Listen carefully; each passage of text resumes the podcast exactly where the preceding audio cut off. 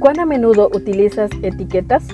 En la actualidad, el concepto etiqueta ha ganado un espacio significativo en todas las áreas de la vida. Las utilizamos para identificar, clasificar o valorar. En este día compartimos Etiquetas para reflexionar de la autora Carolina Ramos. 365 reflexiones agrupadas bajo 7 etiquetas. Querido joven, descubramos la etiqueta para hoy.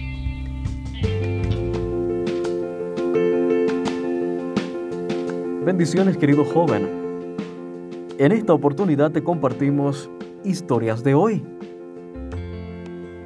Y el título de nuestra reflexión es De Jope a las Eras. Había en Jope una discípula llamada Tabita, que traducido es Dorcas. Esta se esmeraba en hacer buenas obras y en ayudar a los pobres. Hechos capítulo 9, verso 36. Podría reescribir este versículo como, había en las eras una discípula llamada Rosita. Ella se esmeraba en hacer buenas obras y en ayudar a los pobres y a los colportores. Rosita entregó su profesión al servicio de Dios y no hizo falta que me lo dijera. Lo noté la primera vez que hablé con ella y lo confirmé la primera vez que fui a su casa. Una tarde salí a colportar como de costumbre, y un perro tuvo el descaro de morderme. Así que mi pantalón había quedado dañado y como no había llevado muchos, necesitaba arreglarlo porque me iba a hacer falta. Además, ¿cuán bien podía hablar de mí ese pantalón roto si era lo primero que la persona veía en mí como carta de presentación? Rosita lo arregló y no solo lo arregló, sino que lo mejoró gratis. Vi en su taller que la mujer que trabajaba allí era una abuela amada, una vecina hacendosa y misionera, una encargada de congregación y una luz en ese lugar. Cada persona que entraba allí tenía la oportunidad de escuchar acerca del amor de Dios. Sus bibliotecas estaban repletas de libros cristianos y de agendas y revistas que regalaba para compartir su esperanza.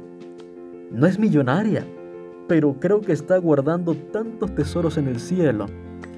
Rosita me enseñó el valor de un gesto pequeño, pero significativo en un momento de necesidad.